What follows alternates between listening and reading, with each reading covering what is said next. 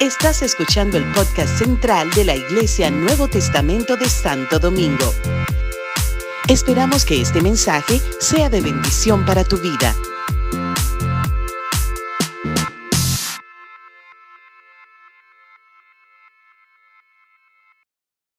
Amén, amén.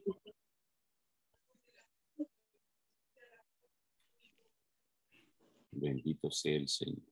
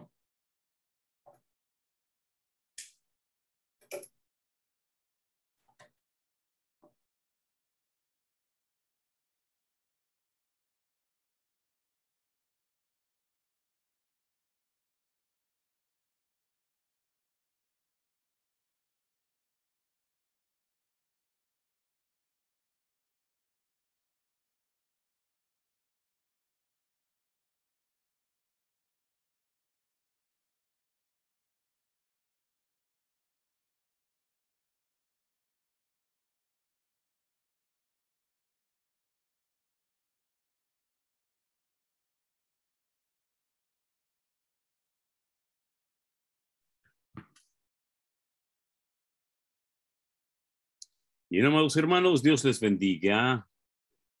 Bienvenidos a otra entrega más de Vasos de Gloria. ¿Qué es Vasos de Gloria? Bueno, para la Iglesia Nuevo Testamento es una jornada de profundización espiritual, la gloria, persiguiendo la gloria en todos los aspectos de nuestras vidas.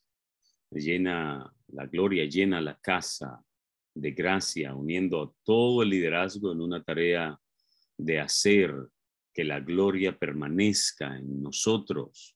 Bendito sea el Señor, una gloria para mostrar plenitud de amor, plenitud de gozo, plenitud de paz, paciencia, benignidad, bondad, fe, mansedumbre, templanza, la llenura del cristiano es nuestra tarea más comprometida y la gloria es nuestro propósito, una gloria que se expresa conociendo, compartiendo la gloria que Dios ha puesto en nosotros, debe ser compartida en medidas de poder, un contenido que Dios ha puesto en el corazón de un niño escogido, aleluya, eh, el Señor Jesucristo, niño nos es dado, ¿verdad? Hijo nos es dado, el principado sobre su, sobre su hombro y se llamará Dios fuerte, admirable, consejero, príncipe de paz. Esta gloria preciosa es la herencia de la iglesia de Dios en nuestros tiempos. Y pues deseamos atraparla, deseamos levantarnos, atraparla, eh, hacerla nuestra en esta oportunidad. Pues el tema que vamos a tratar es formados por su mano. Y el vaso que Dios ha escogido es al amado, amado hermano Ricardo uh, Cueto, ¿verdad? Quien pues ha sido, bueno, ha escogido, ha aceptado este llamado y con mucho gusto el Señor pues lo usará y nosotros aprenderemos una profundidad, más de su gracia. Así es que vamos a pedir a nuestro amado pastor que bendiga esta reunión de, de vasos de gloria en una oración que presente a nuestro amado Ricardo y que presente a todos nosotros. Estamos ya conectados, 32 canales bendecidos, probablemente ah, doblados en participación y conectividad, ¿verdad? Así es que vamos a pedir que nuestro amado pastor, Gracias, pastor Estras, gracias. Gloria al Señor. Damos gracias a Dios por, por esta jornada. Doy gracias a Dios por cada una de sus vidas, mis amados, por el llamado, por aceptar el desafío, por asumir el compromiso de, de, nadar en aguas profundas, de recibir todo el consejo de Dios que Dios ha, ha dispuesto para nosotros en este tiempo.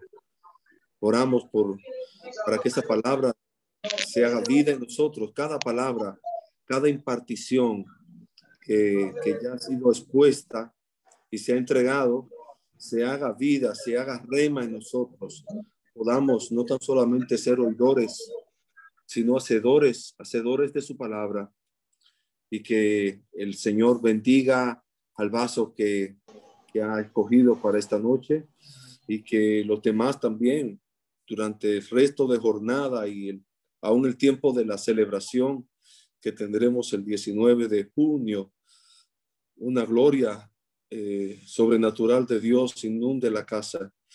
Gloria a Dios. Padre, gracias te doy en esta noche con mis hermanos por darnos la oportunidad de presentarnos una vez más delante de ti, Señor, para exponernos al consejo, a la administración, a la exposición de tu palabra. Te pedimos, Dios amado, por nuestro hermano Ricardo, que estará haciendo uso, Señor, de esta impartición. Te pedimos que tú llenes su mente, su corazón, su espíritu, que con toda gracia, que con todo denuedo, Él pueda eh, traer la revelación, Señor, que tú, que tú ya le has dado. En el nombre de Jesús oramos, oramos por cada uno de nosotros, Señor, para que podamos abrir nuestras mentes, nuestros corazones y poder recibir, Señor, todo tu consejo. Muchas gracias por esta noche. Gracias por los que están ya conectados. Si alguno, Señor, se le ha dificultado, permite que puedan participar, entrar, conectarse, Señor, y que tu bendición, oh Señor, siga fluyendo en toda la casa, Señor. Padre del cielo, los pasos escogidos para las siguientes imparticiones tú los invista de tu poder, Señor. Tú derrame gracia en cada lugar, en cada servicio, en cada reunión. En el nombre de Jesús, en el nombre de Jesús oramos y te damos gracias. Hay un cable, ¿no? ¿verdad? Muchas gracias, Señor. Hay una atención ahí. Muchas gracias, Señor. En el nombre poderoso de Jesús, tu Hijo amado. Amén y amén. Gloria a Dios. Gloria a Dios. Bendiciones, mis amados. Adelante, eh, adelante, Pastor Estras o hermano Ricardo. Muchas gracias, amado pastor. Antes de que el, amado Ricardo inicie, pues quiero decirles que Vasos de Gloria, pues ha estado compartiendo con todos ustedes un material importante, en primer lugar, sobre evangelismo y todos esos conceptos dados por el pastor Moisés Mejía sobre evangelismo, la pasión, eh, cómo alcanzar, cómo crecer como líder, ¿verdad? Como creyente, de creyente a líder, de líder a líder de líderes y desarrollar iglesia. La historia de la iglesia que nos enseñó el pastor Ronnie Cordero en su primera entrega. La segunda entrega pues será eh, pues compartida con ustedes más adelante cuando la compongamos de, una manera más ah, consumible. Misión foránea por el pastor Erwin García desde Guatemala, quien pues ah, nos dio una entrega, un depósito bastante considerable eh, y hermoso sobre las misiones y la plantación de iglesias del pastor Patrick Johnson. Por estas personas, les voy a pedir, por favor, oraciones en su momento en sus ah, devociones personales para que el Señor siga aumentando su depósito en ellos. Es nuestro compromiso con ellos, pues, eh, respaldarlos en oración. La batalla es grande, el compromiso también es de igual medida.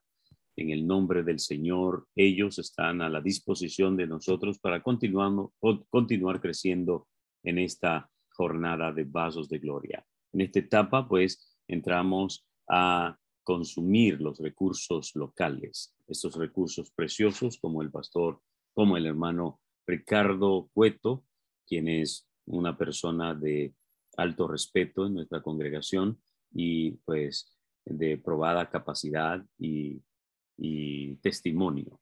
Por lo tanto, Dios lo ha escogido a él para la entrega de formados por sus manos, a quien entregamos en el nombre del Padre, del Hijo y del Espíritu Santo para que Dios lo use con poder en palabra Amén. Amado Ricardo, el micrófono es suyo.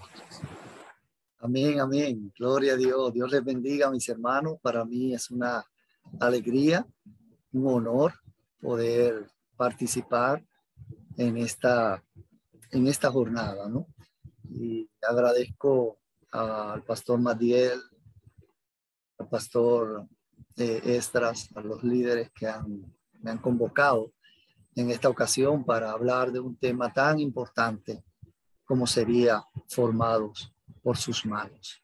Hemos tenido muchos temas de esta jornada en la cual el Señor ha estado hablando por diferentes eh, vasos y, vasijas que él, que él ha tomado. La última fue nuestra pastora Carmen, que nos hablaba de la adoración el domingo. Tremenda palabra para nosotros tomarla y hacer la vida en nosotros. Pero bueno, vamos a nuestro tema, formado en sus manos. Es así, sí. Formado por sus manos o en sus manos. Por sus manos, ¿no? Formado por sus manos. Eh, quiero, por favor, poder compartir. Puedo compartir, ¿no? ¿Verdad? A ver. Sí, señor, puede compartir. Ahí va. A ver, me avisan si, si, si, si estoy compartiendo ahí. Eh, ve muy bien, sí, señor. Solo... Perfecto. Eh, bueno, esta, esta, este tiempo que vamos a durar aquí, eh, quiero decirles a todos bienvenidos los que están ahí en sus casas, cada cual entiendo que estamos en nuestras casas, y quiero que esto sea, aparte de un estudio, de un conocimiento, de un saber, que, que pueda haber la, la entera confianza de que podamos convertirlo más allá de lo que pudiera ser una sola persona hablando, en este caso mi persona, que obviamente soy la que, la que más va a hablar, pero si tienen alguna pregunta o algún, alguna experiencia que en el proceso podamos preguntar o compartir, por favor les voy a agradecer que tengan la confianza de, de poder hacerlo. Pienso que este tema formado formado por sus manos, eh, obviamente que es un constante aprendizaje para nuestra vida, para la iglesia, para cada una de las personas que está aquí. Quiero iniciar primero definiendo lo que es formar. Formar propiamente es hacer o crear algo que antes no, es, que antes no existía. Formar tiene los sinónimos de construir, constituir, crear, establecer, fundar, instituir, integrar, plasmar, implantar, cimentar, edificar, levantar, dotar, patrocinar, suplir. Quise tomar algunos, pero tiene mucho más sinónimos propiamente. Así es que para que tengamos una idea de lo que es formar, esta palabra viene del latín formare, así lo dice el, diccionario de la Real Academia Española. Dice también otras definiciones de formar, es dar forma a algo, es hacer que algo empiece a existir, es juntar y congregar personas o cosas, uniéndolas entre sí para que hagan aquellas un cuerpo y estas un todo. Hacer también formar es hacer o componer el todo del cual son partes. También formar es preparar intelectualmente, el, perdón, preparar intelectual, moral o profesionalmente a una persona o a un grupo de personas. También formar es poner el orden, poner en orden algo. Y por último, formar también es adquirir preparación intelectual moral y profesional eh, se parece mucho a, la, a las cinco, esa parte. Quiero eh, pedir o preguntar, ¿qué podemos poner ejemplo de lo que es formar? O en la vida, ¿qué hemos formado? Así, en lo particular, obviamente. Eh, si alguien me puede decir que, que haya formado algo para ver nada más. Un Dígame. hogar, un hogar, Ricardo. Amén. Excelente. Mario y yo formamos un hogar. Amén. Es así. ¿Quién más?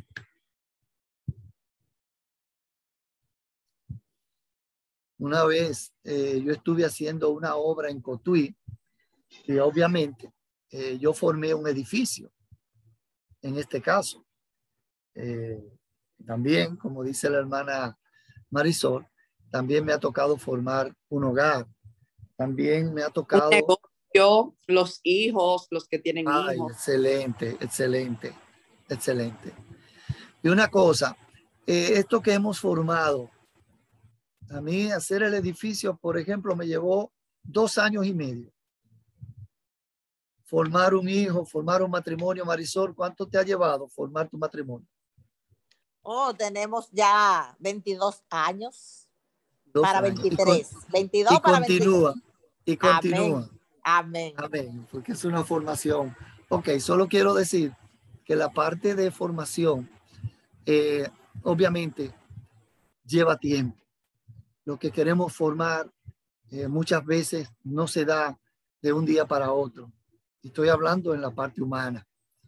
Eh, asimismo, en lo que vamos a entrar formados por sus manos, que es Dios quien nos forma, vamos a ver cómo las cosas toman tiempo. Quizá me convertí hace un tiempo y empezó la formación de Cristo, la formación de las manos de Dios en nosotros, pero aún, aún no, no, ha, no, ha, no ha sido terminada esa formación. Yo pienso que esta jornada de vasos de gloria es una, es una etapa de formación en cada una de las personas de la iglesia, en cada uno de ustedes que están siendo formados con la palabra, que están siendo formados con el carácter, que están siendo formados con, con, con, con las ideas, que están siendo formados con, con el programa. Y esto obviamente tiene un fin, esta formación.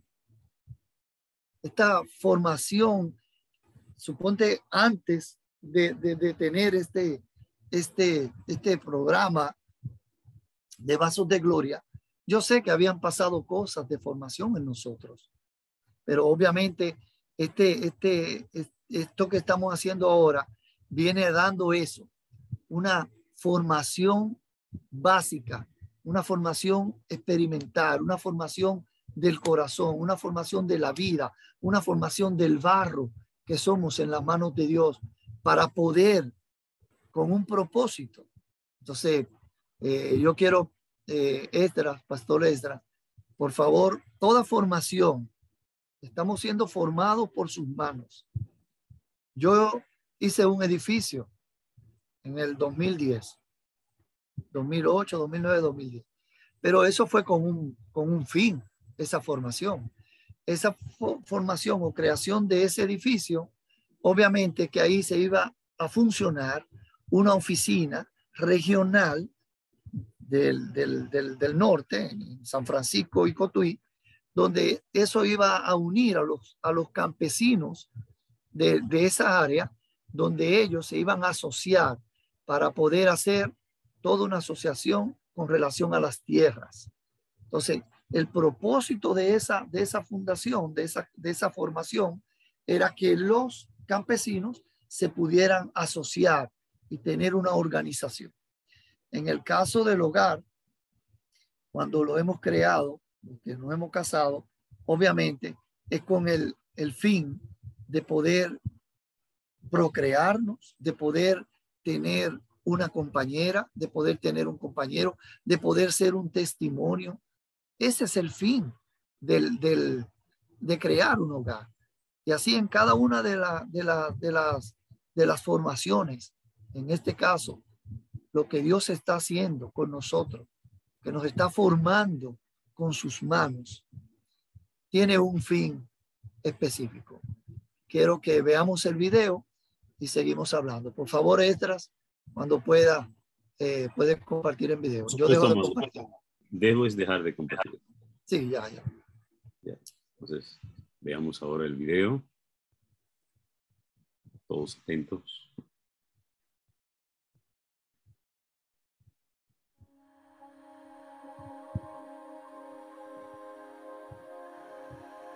Al ver las multitudes, tuvo compasión de ellas porque estaban desamparadas y dispersas, como ovejas que no tienen pastor.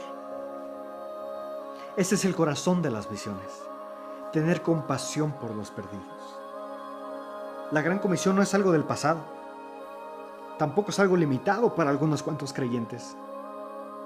Mucho menos se trata de algún principio opcional que se deja al criterio del creyente. Cristo no nos dejó en esta tierra solo para cantar y reunirnos, sino que esta es la razón de existir de la iglesia. La iglesia que no predica a los perdidos está destinada a extinguirse. Una iglesia que no predica debe preguntarse si verdaderamente ama a Dios, porque amar a Dios es amar al perdido. Jesús lo dijo, por tanto, id y haced discípulos a todas las naciones, bautizándolos en nombre del Padre y del Hijo y del Espíritu Santo. Vemos el amor del Padre enviando a su Hijo para que todo aquel que crea sea salvo. Es el corazón de Cristo deseando que nadie se pierda, sino que todos procedan al arrepentimiento. Eso nunca fue opcional. Los discípulos lo entendieron. Los primeros cristianos lo entendieron. Pero en algún punto de la historia la iglesia comenzó a tomarlo como algo opcional. Algunos eruditos dicen que la gran comisión pudo haberse terminado 100 años después de la ascensión de Cristo. Todo el mundo pudo haber conocido y escuchado de Jesús. Sin embargo, dos mil años después, la situación del mundo nos dice que la iglesia guardó silencio. La mayor tragedia de la iglesia es olvidarse de los que se hallan en la misma situación que ellos se encontraban antes de conocer a Cristo. No se trata de aportar algo para sentir que hiciste algo por misiones. Se trata de tener el corazón de Cristo que se quebranta y se compadece por los perdidos a tal grado de estar dispuesto a dar tu vida por ellos. Sin importar quién seas, sin importar dónde te encuentres, sin importar tu edad o tu educación, eres llamado a predicar. Eres llamado a hacer algo por los no alcanzados.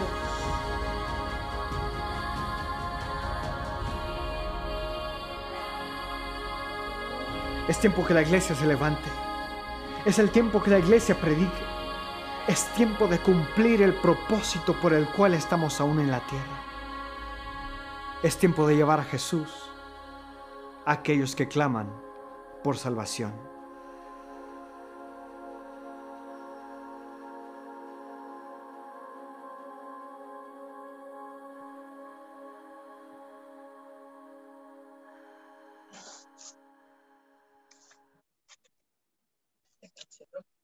Amén. Adelante, hermano Ricardo. Sí, gracias. Amén, gracias, Pastor Estras. Eh, bien, vemos este video propiamente y nos damos cuenta eh, en todo existe un propósito propiamente de que Jesucristo ha empezado toda esta formación en su iglesia propiamente para que alcancemos a otro, para que lleguemos a otro. Ese es el, el- el resumen, ¿no? De lo que diría, de lo que es este video. Bien, eh, continuamos en la... Ok, ahí se ve, ¿no? Se ve. Ok, quiero, quiero recordarles, por favor, que si tienen alguna pregunta, la pueden irla teniendo ahí. En un momento X la podemos hacer, la pueden hacer, pero si no, al final eh, la estaríamos viendo también. En cuanto a formados, a ser formados por Dios. Muchas veces no entendemos ciertas etapas de nuestras vidas. A veces ignorando que detrás de ellas hay un propósito divino. En la vida pasamos por situaciones, pasamos por, por cosas que a veces ni, no, ni nos damos cuenta. Sin embargo, aún así Dios tiene todo un propósito para nosotros. Por ejemplo, Moisés estuvo 40 años de su vida en un desierto, llevando a las ovejas las ovejas para alimentarlas. Y era necesario que él aprendiera esto, aunque él no le viera significado, porque luego iban a venir 40 años más en que Moisés iba a guiar al pueblo de Dios en el desierto. Fíjate, fíjate cómo, cómo Moisés aprende el desierto cuidando ovejas primero y luego le toca guiar al pueblo por el desierto, al pueblo de Dios por el desierto, aunque no pareciera esos primeros 40 años que no tengan significado, pero algún propósito había en esto con Dios de él. Cuando vemos en Isaías 43.1, dice, ahora dice Jehová, así dice Jehová, creador tuyo, oh Jacob, y formador tuyo, oh Israel. No temas, porque yo te redimí, te puse nombre, mío eres tú.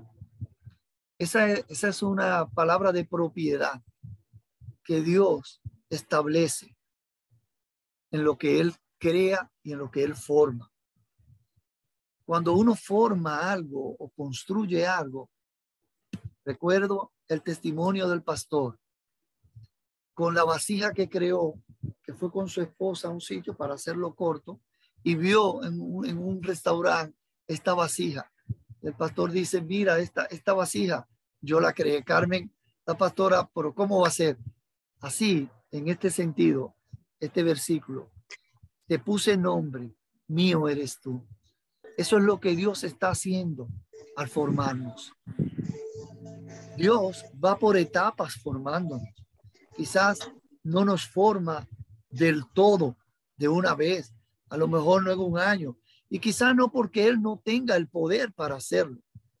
Muchas veces por nosotros mismos, porque nosotros somos lo que evitamos el que Dios nos forme de acuerdo al propósito que Él quiere.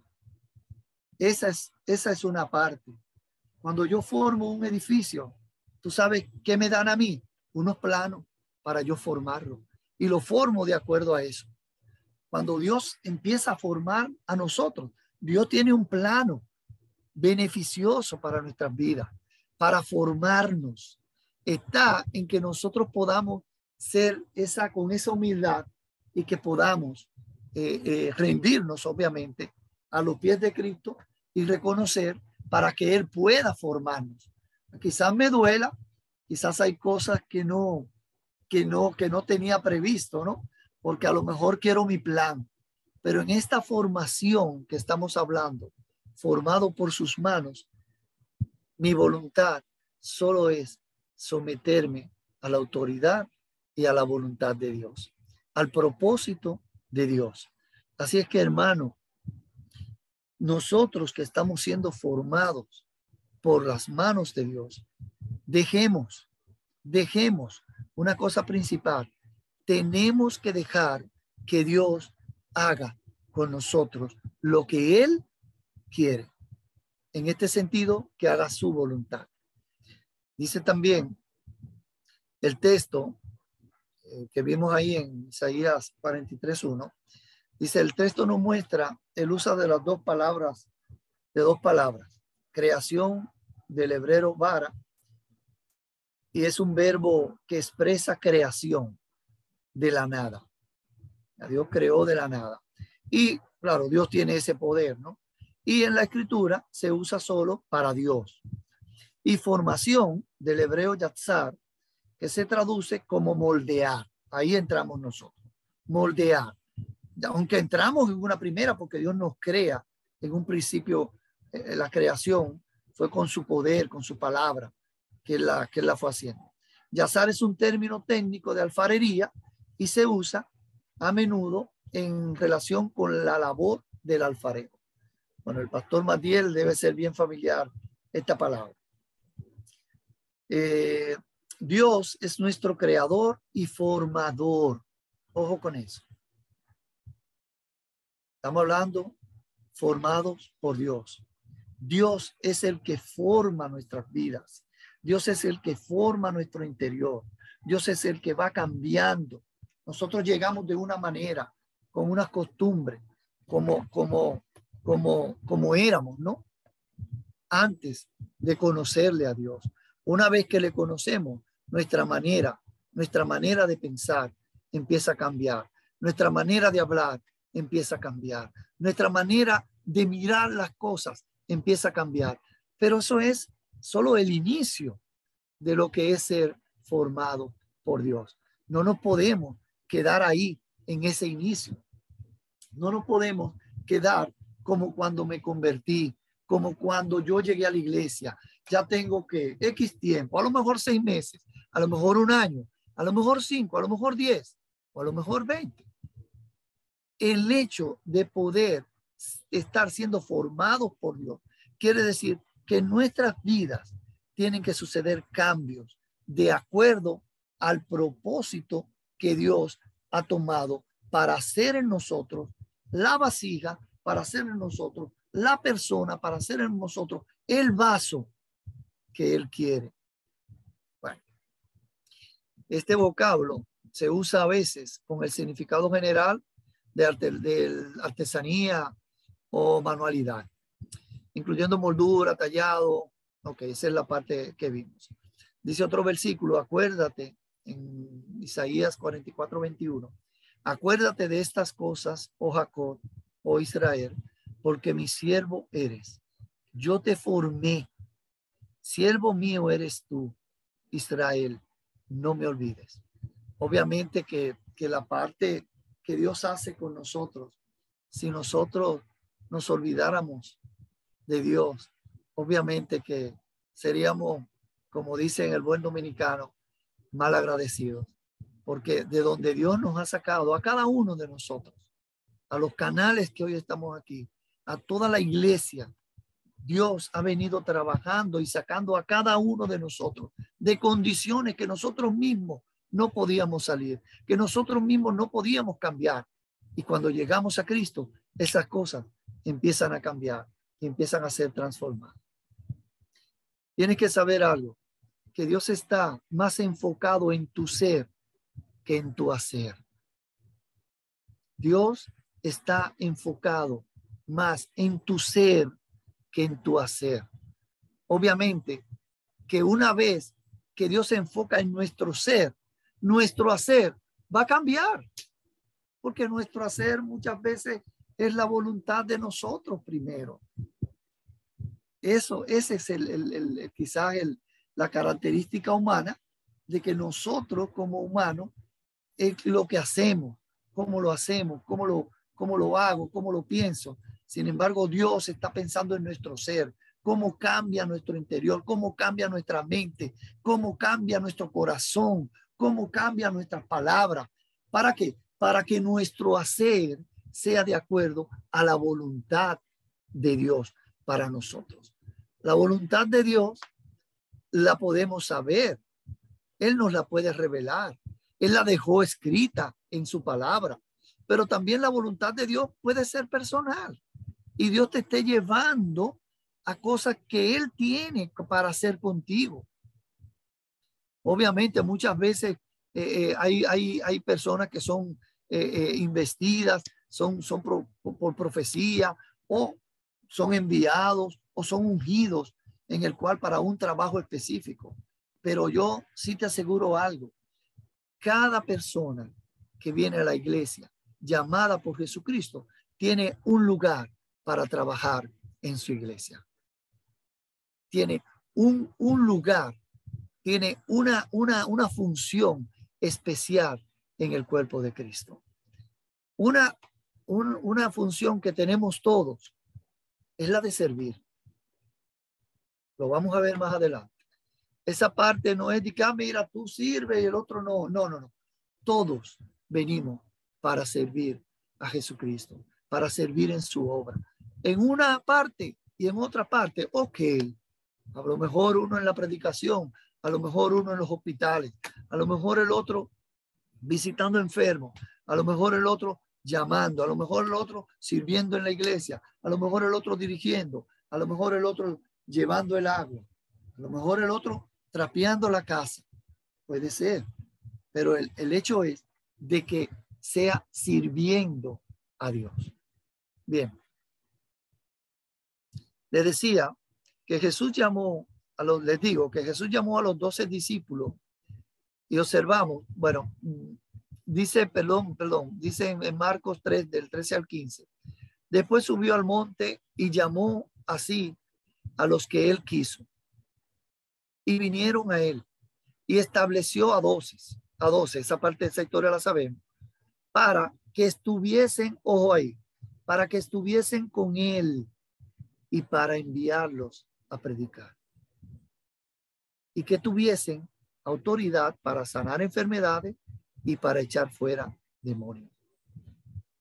Ese es el proceso, ese es el, el propósito por el cual Dios nos ha llamado. El que tuve, en este caso a los discípulos, bueno, estaban físicamente, estuvieron físicamente con él. En este caso, en el caso de nosotros, que hemos sido llamados por, por Jesucristo, por Dios para su obra, el hecho para que estar con él sería, sería intimar con él, sería pasar tiempo con él. Yo pienso que este espacio es tiempo con Dios, que el espacio de los domingos es tiempo con Dios, que el espacio de la mañanita es tiempo con Dios, que el espacio de la de mi tiempo devocional con Dios es tiempo con Dios. Eso de la manera que Dios nos puede capacitar es pasando tiempo con Dios. Algo muy importante, si queremos ver la formación, que Dios forme nuestras vidas con sus manos, con su gracia, con su poder, tenemos que hacer eso, pasar tiempo con Dios. Y tiempo, digamos, de calidad, tiempo de búsqueda, tiempo de oración, tiempo de estudio, tiempo de, de, de, de, santificación delante de Dios, tiempo de dejar lo que era mi viejo hombre y de seguir al nuevo hombre que es Jesucristo. Jesús llamó a los doce discípulos y observemos los objetivos, bueno, que ya lo decimos, comunión con Dios para que estuviesen con Él y servicio para enviarlos a predicar. Este es el orden. Dios quiere darse a conocer primero. Dios quiere darse a conocer primero. Yo pienso que Dios se ha dado a conocer a nuestro corazón. Esto se da en la intimidad con el Señor. Y luego equiparnos como sus hijos para que desarrollemos el plan para el cual fuimos creados. Fuimos creados, obviamente, para expandir el reino de Jesucristo, para llegar a otros, como veíamos el video, para, para poder enviar a otros y poder ir nosotros mismos a donde al, aquel que necesite la palabra, aquel que esté sediento de Jesucristo y también poder llegar a aquel necesitado, aquel enfermo, aquel que no va que no va a tener ni siquiera un médico a lo mejor pueda ir o no puede porque económicamente no lo no tiene sus recursos. Sin embargo, podemos llegar con la palabra y la palabra puede limpiarlo, puede salvarlo y puede sanarlo de su enfermedad y salvarlo, salvar su alma. Vemos que también la formación eh, de Dios es una etapa vital y fundamental. Si Dios no, no, no nos forma con sus manos, literalmente, si Dios no nos forma a nosotros, nosotros estaremos en una planicie haciendo lo mismo, quizás estancado, quizás sin, sin progreso, quizás no vemos las cosas eh, eh, realizarse, porque no estamos siendo formados por Dios. ¿Cómo yo me doy cuenta? Ojo con esto. ¿Cómo nos damos cuenta, mis hermanos, que estamos siendo formados por Dios? ¿Alguno pudiera decirme alguna característica una vez que estamos siendo formados por Dios? Por favor. Cuando somos obedientes a lo que dice su palabra. Ah, mira, ya, ya saltó la obediencia. Amén. ¿Quién me habló ahí, por favor? Su hermano Germán. Germán, Dios te bendiga. Muy bien, Germán. La obediencia es parte de lo que hay primordialmente que hacer cuando venimos a Dios. Porque yo te voy a decir una cosa, todos tenemos nuestro librito de vida. La cuestión es cuando tenemos que cambiar el libro de nosotros por, el, por, por lo que Dios quiere y por lo que Dios ha establecido para que nosotros seamos. Entonces, uno de, la, de las claves para yo poder hacer eso es obedecer. Obedecer lo que dice su palabra, obedecer a su espíritu, a la guianza de su espíritu, obedecer al, al, al, a, la, a, la, a la parte de, de que somos como, como iglesia, obedecer en todo momento a lo que Dios nos ha mandado. Hay varios personajes, quiero eh, verlo rápido. Hay varios personajes que tuvieron eh, eh, formación con Dios. En el caso de Moisés, como ya vimos, el caso de David, David respondió a Saúl, dice así, tu siervo era pastor de las ovejas de su padre. Y cuando venía un león o un oso, eso era cuando él aún no había sido llamado por Dios, ojo con eso. Pero él, él cuidaba las ovejas de su padre, de, de su padre. Y recuerdo que su familia, la familia de, de su padre era Isaí y sus hermanos, algunos varones, eh, eh, le despreciaban. Lo tenían como el muchacho que cuidaba las ovejas en el, en el, en el redil, cuidaba las ovejas. Sin embargo, Dios tiene un propósito con este, con este joven. Pero lo que él pasaba en el campo, él no tenía idea de que eso iba a ser una base de ser usado por Dios en un mañana. Lo que te esté pasando, lo que te haya pasado, toma lo bueno. Hay cosas negativas y positivas que nos han pasado, pero no por eso me voy a retirar. Obviamente, lo negativo que voy a hacer, examinarlo todo y voy a retener lo bueno, aún de, lo, de una parte negativa que me haya pasado. Una vez eh, yo perdí a mi padre, mi padre murió. Y obviamente yo no quería, como ninguno quiere que su padre muera. Pero, y yo lo lloramos, obviamente. Pero yo dije, no, pero de esto yo voy a sacar lo mejor. Y empecé a glorificar a Dios y a dar gracias a Dios por la vida y el legado y el ejemplo de mi papá hacia mi familia. Pues mira, eso tomé de la muerte de mi papá. Mi queja, si puedo decir de esa parte negativa, obviamente que yo no quería que pasara, dolorosa, claro, era que yo quería tenerlo un poco más de tiempo, pero fue aceptar la voluntad de Dios en esa parte negativa. Fue sacar lo mejor del ejemplo de mi padre para hoy vivirlo, para seguir sus pasos como siguió a Jesús, como fue ejemplo de Jesucristo, así seguir a Jesucristo también. Ese, o sea, ¿cómo, cómo vemos que en etapas hay cosas negativas? El caso de David, eh, él, le dice ahí a Saúl, mira, yo, yo venían osos a comerse las, y, lobos a comerse las ovejas, y yo venía y me paraba y peleaba con ellos. Y cuando ellos, lo voy a decir con mis palabras, se ponían difíciles, yo iba y abría sus quijadas y los mataba.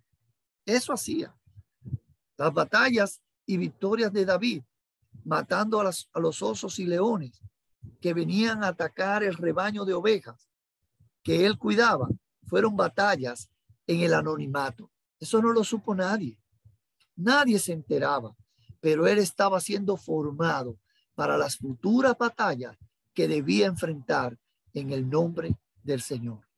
Nosotros pasamos por situaciones que a veces podemos llamar al pastor y mira, pastor, estoy pasando por esto, pero a lo mejor no lo sabe todo el mundo. Pero en esas situaciones Dios nos está formando.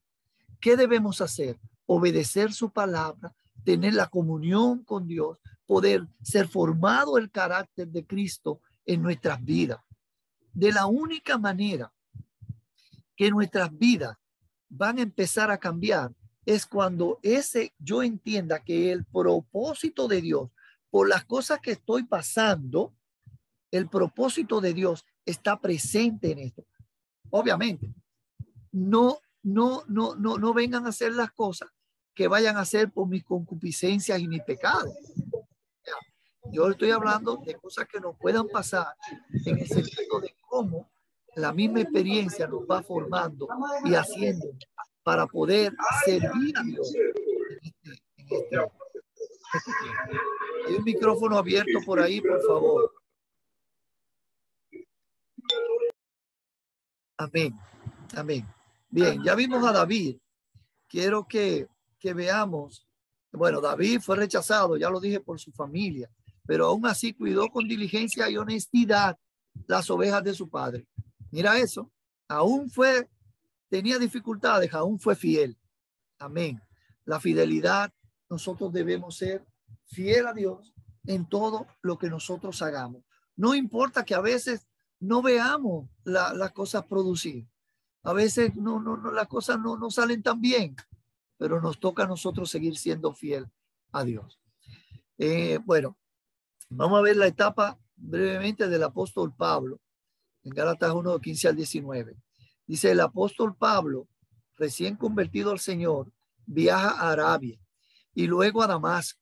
Recién convertido al Señor, acuérdense que Pablo era Saulo de Tarso, que perseguía a los, a los cristianos. El Señor se le aparece, lo tumba del caballo y ahí empieza la vida de Pablo en el Señor.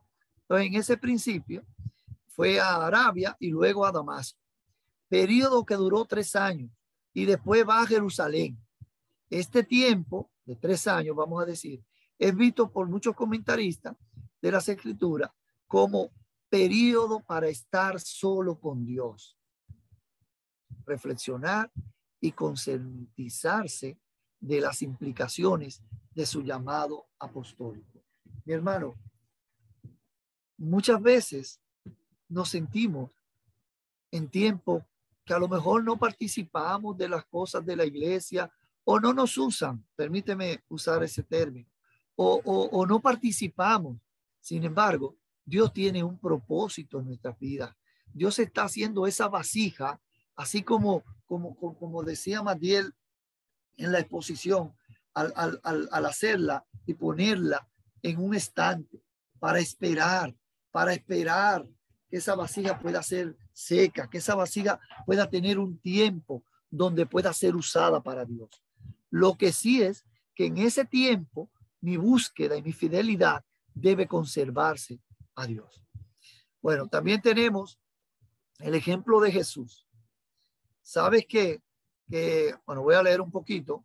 El caso de Jesús, obviamente que eh, eh, viene siendo el ejemplo eh, perfecto, porque si bien Jesús es Dios, pero Jesús fue humano también. Tú sabes que Jesús pasó un tiempo de formación. Jesús fue carpintero, pero vamos, vamos a leer.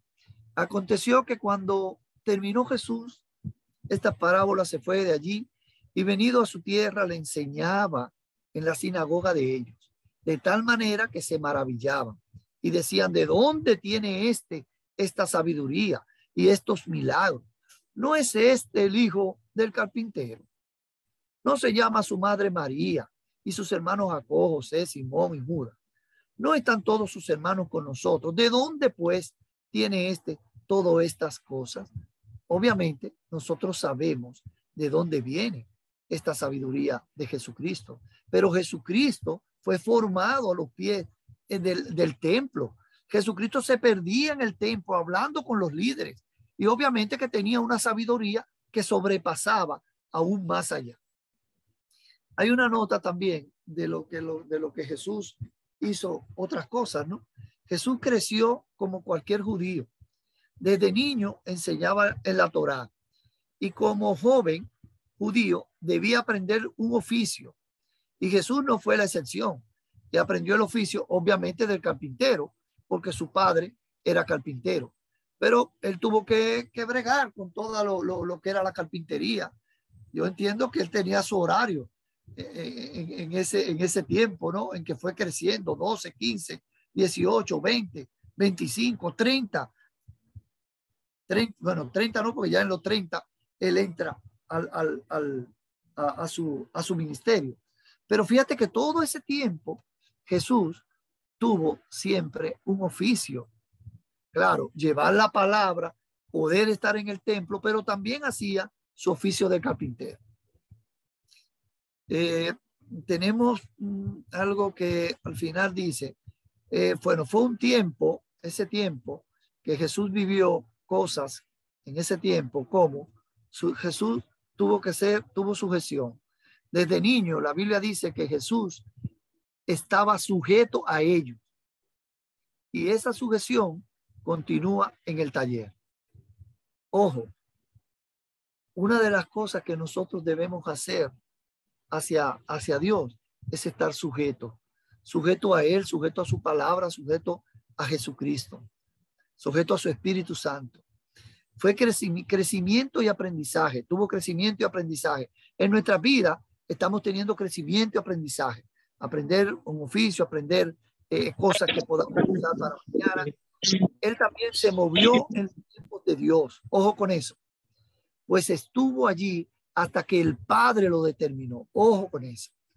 Nosotros que estamos siendo eh, eh, equipados, sepamos que nuestro, el tiempo de Dios es el tiempo que tenemos que usar.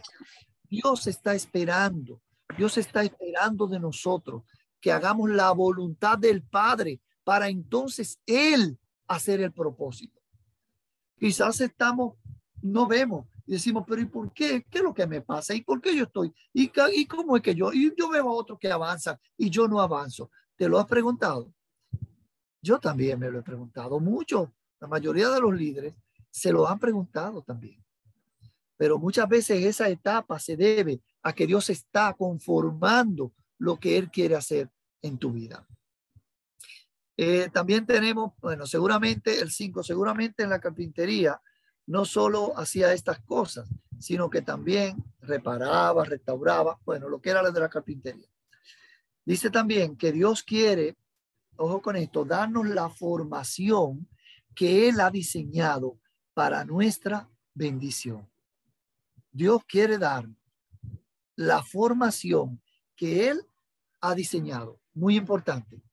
No es mi formación, es la formación que Él ha diseñado. ¿Qué quiere decir esto? Que Dios tiene un propósito para cada uno de nosotros que estamos aquí, para cada uno de los miembros de la iglesia, para hacer una formación perfecta de acuerdo a su propósito.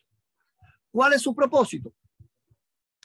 Ese, el propósito de Dios, aparte de su palabra, el propósito de Dios es que hagamos su voluntad, es que hagamos su obra, es que llevemos su palabra, es que vivamos de acuerdo a Jesucristo, es que nos parezcamos a Jesucristo, es que tengamos el carácter de Jesucristo, es que dejemos el viejo hombre. Ese es el, ese es el propósito de Dios. Es que, como dice la palabra, ya no vivo yo, más vive Cristo en mí. Pero ese vive Cristo en mí es un morir de Ricardo, es un morir de Matiel, es un morir de Esdra, que se levanta. Ese Esdra, ese Ricardo, se levanta. Ese Germán, se levanta, mis hermanos. Entonces, ¿qué quiere Dios? Cumplir el propósito de Él. Quiere darnos la formación que Él ha diseñado. ¿Cuál es la formación que Él ha diseñado? Oh, Jehová. Jesucristo en nosotros. Porque si fuera la mía, yo tuviera en otro lugar. Si fuera la formación que yo diseñé, que yo quería, aquí. Igual que a lo mejor la mayoría de todos nosotros. Obviamente por gracia y por el y por y por el y por la por la misericordia de Dios hemos sido salvados y estamos siendo formados para hacer la obra de Jesucristo. Dice también que Él tiene el poder de sanar, renovar y restaurar lo que ha sido dañado en nosotros. Amén. Dios es bueno y debemos confiar en la bondad y disponer nuestra vida en sus manos, porque Él sabe lo que hace. Wow. Esa es una parte, como nosotros muchas veces nos aceptamos a Dios, aceptamos a Cristo y somos vamos a decir sus hijos, pero muchas veces queremos hacer las cosas que nosotros tenemos diseñadas, las cosas para lo que yo pensé y lo que yo cuadré. Sin embargo, Dios sabe lo que hace con nosotros. Muchas veces hay cosas que no entiendo, que no entendemos. Hay cosas que nos pasan que no estaban en mis, en mis, en mis pensamientos o en mis planes. Pero Dios lo sabe. Y Dios no va a hacer, Dios no va a hacer algo que vaya a hacer en contra del propósito de Dios para nuestra vida. Inclusive Dios puede hacer algo en contra del propósito que nosotros mismos tenemos. Eso lo puede hacer Dios, porque Dios quiere hacer el propósito, llevarte, tomarte de la única manera que Dios puede empezar hacer ese propósito. Hay varios pasos. Primero es siendo barros. No importa de la cantera que vengamos. A lo mejor somos turrones. A lo mejor somos muy blanditos o somos muy duros. Pero primero es que nos pongamos como barro en manos de Jesucristo. Luego, una vez que somos barro en manos de, de Él, como dice, como dice en esta parte, como dice en este lugar, a pesar de todo, Señor, tú eres nuestro Padre. Nosotros somos el barro y tú el alfarero. Todos somos obra de tus manos. En Isaías 64.8. Ese es un punto principal, el ser barros para Dios. Dios quiere trabajar con nosotros. Si nos quedamos como piedra, nos vamos a romper. Para trabajar con nosotros hay que rompernos. ¿Qué Dios ha tenido que romper a varios de nosotros para trabajar con nosotros? Porque éramos no barro, no éramos piedra. Entonces, seamos barro. Que quizás tengamos piedrecita, sí. Que quizás estemos duros en la cantera, sí. O quizás seamos solo líquidos que ni siquiera nos podemos parar. Somos demasiado, demasiado suaves como barro, ¿no? No, no, no somos firmes. Pero Dios tiene un propósito de agarrar ese, ese barro y el segundo paso es centrarlo, llevarlo a la rueda, como veíamos en la enseñanza del alfarero. Es increíble cómo el alfarero, el barro puede caer como quiera. Y en la función del alfarero, ¿cuál es? Díganmelo ustedes. Llevar el barro. Están ahí. Están ahí, mis hermanos. Me Pueden siguen? escribirlo en el chat, hermano. Llevar el barro. Pueden escribirlo en el chat o responderle. Ah, bueno, Pero lo, lo, lo ideal es llegar el barro al centro de la rueda. Wow. Pero yo te voy a decir una cosa. Eso duele. Eso duele. Ya somos barro, ¿no verdad? Entonces el Señor nos toma y nos, nos lleva al centro, nos lleva a la rueda. Y luego de llevarnos a la rueda, entonces nos va a llevar al centro. ¿Tú sabes por qué? Él tiene que llevarnos al centro. Porque nosotros, nosotros, mis hermanos, tenemos nuestro propio centro. ¿Tú sabes cuál, es el centro que nosotros traemos? ¿De dónde venimos? Nosotros mismos, nuestro yo, nuestra persona, o quizá podemos tener a otra persona en el centro de nuestro corazón. Sin embargo, Dios quiere llevarnos al centro de su voluntad. Obviamente que eso va a quitar otras voluntades otras voluntades, pensamientos, crianzas, otras eh, eh, aprendizajes que yo había tomado desde un principio, a lo mejor de mi crianza, de mi casa, a lo mejor de la universidad, a lo mejor de la escuela, a lo mejor de, la, de, mi pareja o a lo mejor del hogar donde crecí. Pero el Señor quiere llevarnos al centro. Y una vez que Él logra que estemos en el centro de su voluntad, cuando Él, o sea, yo me imagino a Dios siendo Dios y con el poder que Él tiene, esperando llevarnos al centro de su voluntad. Yo pienso que ese, ese punto es el, el, el secreto de la vida del cristiano. Si yo puedo verdaderamente llegar al centro de la voluntad que quiere Dios. Para que Dios empiece entonces a hacer la vasija que Él entiende con el propósito de Él que yo debo ser. Porque de ahí para atrás, de ahí para atrás, lo que está es el yo, en mi persona, como yo lo quiero hacer. Así que una vez que Dios nos pone en el centro, nos quita las cosas de los lados que no, que no van y nos centra, Él entonces introduce su vida, sus humanos en nosotros.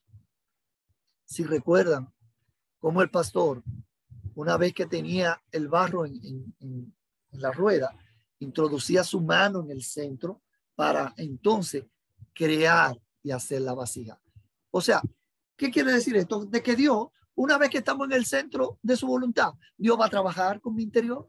Dios va a cambiar, Dios va a introducir su mano en mi mente, en mi cuerpo, en mi corazón, en mis manos, en mis ojos, en mis oídos. Entonces ya las cosas que yo hacía antes ya van a ser cambiadas, porque las voy a ver por la voluntad y la gracia y la misericordia y el milagro de Dios en mi vida, en tu vida y en la vida de mi familia, en la vida de mi esposa, en la vida de mis hijos. Yo pienso, como decíamos al inicio, que una de las cosas que uno ha hecho también por la gracia de Dios es poder formar hijos. Cada uno que tiene un hijo lo forma. La madre, el padre, juntos, de una u otra manera. ¿Y qué queremos mañana ver de ese hijo? Lo que ha aprendido. Ver un joven, un adolescente, entrar a un sitio y decir buenos días, saludo, o llegar a su casa y decir la bendición papá, bendición mamá, ¿cómo están ustedes? Bueno, eso fue lo que se formó. ¿Qué quiere Dios? Y a mí como padre, el ver un hijo que haga eso, que lo aprendió en su casa, wow, es una alegría que no tengo que expresarla. ¿Me entiende? Cuando un hijo hace lo que aprende en su casa como valor, como bien, el padre, figúrate cómo se siente satisfecho, obviamente. Vámonos a Dios. Cuando nosotros hacemos la voluntad de Dios, ¿cómo Dios se siente? Pero ¿cuántas veces no la hacemos la voluntad de Dios? Cuando ese joven entra y ni saluda, se va para el cuarto y hay una visita en mi casa, estoy poniendo un ejemplo, ¿no? ¿Cómo yo me siento? Wow, pero fulano debió venir y saludar. O fui a una reunión de la iglesia y no saludé a nadie. Solo saludé al pastor y me senté, por decir, ¿no? Y los demás. Wow, debía saludarlo a, a varios o por lo menos levantar la mano. Cuando no hacemos la voluntad de Dios, que Dios nos ha enseñado y nos ha formado y ha metido su mano para formar nuestro corazón, Gloria a ¿Cómo Dios. se sentiría a Dios? Es para reflexionar y poder pedirle misericordia a Dios y ayuda, de que Dios nos ayude a poder en esa formación que Él está haciendo con nosotros, en estos vasos de gloria, podamos, podamos llevar a Jesucristo a los demás. Cada momento o cada día o cada semana todos, yo pienso que todos debemos comprometernos en este punto, de que una vez que somos formados por sus manos, y con esto voy terminando, una vez que somos formados por sus manos, tenemos la, como es como una etiqueta, una, una, una marca. Hemos sido hechos vasija de Dios. En las vasijas de Dios, ¿qué va a habitar? el Espíritu Santo, ¿qué va a estar? Su palabra, ¿qué va a estar? Su gracia, sus dones, ¿qué va a estar? El- el- el- la armadura del Espíritu. Eso es lo que va a estar en la vasija de Dios. Estamos siendo formados por sus manos. Dios ha introducido sus manos en nuestras vidas. Oye, Dios ha introducido sus manos en nuestras vidas y las ha cambiado. Dios ha cambiado cada vida que hoy está en este chat. Pero no es para que nos quedemos igual, es para que esa obra que Dios ha hecho con nosotros sea vista por otro, sea escuchada por otro, sea organizada para poder ir y dar lo que Dios ha puesto en nuestras vidas. ¿Sí? En el periodo hemos pasado alta y hemos pasado baja y hemos pasado media, pero todo eso dice la palabra que obra para bien, para los que conforme al llamado de Jesucristo han sido llamados por Él. Y cada uno de los que estamos aquí hemos sido llamados para ser vasos, vasos de gloria, vasos de misericordia, vasos de honra, vasos que alberguen el agua de Jesucristo, el agua de vida para otros. Así que mis hermanos, eh, con esto le, les agradezco y espero que esto sirva para nosotros al ser formados por las manos de Dios sea una responsabilidad grande y un compromiso de nosotros de cumplir su propósito. El propósito para el cual fuimos creados, lo que era formado en nosotros, mis hermanos. Dios quiere formar mucho más. Dios tiene para darnos. Él dice en su palabra que Él tiene más para darnos que nosotros que pedirle. Y mire, que nosotros pedimos, ¿eh? Modestia aparte. Me refiero a la parte económica, a la parte humana, pero en la parte tanto física como humana, pero más en lo espiritual, Dios tiene, Dios tiene todo, todo para darnos. La hermana Eridania tiene, tiene la mano levantada. Adelante, Eridania. Sí, manito Richard, eh, preciosa eh, charla hemos tenido, muy linda. Es solamente para afirmar lo que dices y puntualizar que en la relación de formado y formador hay cercanía, o sea, cuando, fíjate el tema de, de, esta noche. ¿Me escuchan, verdad? Sí, sí, sí, perfecto, Aridani. Sí, en, en la relación de formado y formador hay cercanía, hay intimidad. El tema de hoy dice que, que formado por sus manos. Realmente el que el, en el alfarero y todos los ejemplos, en cualquier cosa que haya de ser formada, hay cercanía, hay intimidad, hay conocimiento. El Señor es un Dios cercano. Nosotros no podemos pensar que lo que, es, que lo que nos sucede, que lo que hacemos después que nos entregamos al Señor es fortuito. El Señor está ahí, es real y, y, y es cercano. O sea, somos formados, nosotros tenemos que identificar por el Espíritu Santo que estamos siendo formados por Él, que Él está a nuestro alrededor y que nada de lo que nos pase es fortuito. Nosotros somos sus hijos y estamos siendo formados por sus manos. Nuestro Dios está ahí. Y cuando Jesucristo abrió la, los velos del templo, cuando murió, nos acercó al Señor, nos acercó a Dios y nosotros tenemos acceso directo a Él y Él nos forma y debemos reconocer a través del Espíritu Santo que Él está cercano, ayudándonos, formándonos y que nada que nos pase es fortuito, sino es su obra en nuestras vidas. Excelente. Así es, Hilaria. Excelente. Gracias, manita. Tú sabes que cuando me viene a la mente que cuando iniciamos hablaba de que yo hice un edificio, recuerda, y, y yo tenía que estar todos los días en ese edificio. Ahora que, que dice de comunión, Dios es un Dios de comunión. Necesitamos tener comunión. ¿Cómo yo hago en, dos o tres años el edificio? Era todos los días. A veces salía, obviamente, iba a comprar materiales, volvía, la viga, la zapata, espérate, échame más cemento. Estaba ahí. Entonces, yo, yo, yo me supongo a Dios con nosotros formándonos. Él está ahí presente. Él necesita tener comunión con nosotros para ir echando que la zapata, la fundación fundamental, limpiando el terreno, tú sabes, moldeando la, la, vasija, poniendo la columna, poniendo la varilla, haciendo la ventana. Dios necesita estar ahí con nosotros todos los días y Él está ahí. Ahora, ese estar ahí es, una, es un intercambio. Es que, porque Dios está ahí, pero si yo no estoy, ¿qué, qué vamos a hacer? No, no, no vamos a hacer nada. Yo podía estar construyendo el edificio. Si yo no compro los materiales, no se hace el edificio. Entonces, ese, esa compra que, que yo estoy hablando e, e, e, es, ese, esa parte de intimidad con Dios. ¿Cómo podemos hacer las cosas? En el caso del edificio, obviamente hay que comprar materiales. En el caso de nosotros con Dios, es una cuestión de intimidad y de alimento que debemos llevar para nuestro beneficio, para la gloria de Dios para ser vasijas de Dios. Así es que, gracias, Eridani. Así que Dios les bendiga, mis hermanos. Este ha sido el, el Gracias, tema. Espero que haya sido de, de provecho. Si hay alguna pregunta, pues, hermano Estras, adelante. Gracias, mis hermanos. Dios Amén, bendiga. Ricardo. En este momento, gracias Ricardo. En este momento voy a pedirle a, al pastor que nos recuerde el concepto básico de formado de, del procedimiento del alfarero y luego entonces pasamos a unos minutos de preguntas y respuestas. Todavía no te acomodes demasiado, amado Ricardo, porque hay... Amén. Estoy aquí, estoy aquí. Gracias. parte. Exacto. Amado pastor, danos el concepto básico de formados por su gloria. Gloria a Dios. Primero felicitar a nuestro amado Ricardo por tan excelente entrega.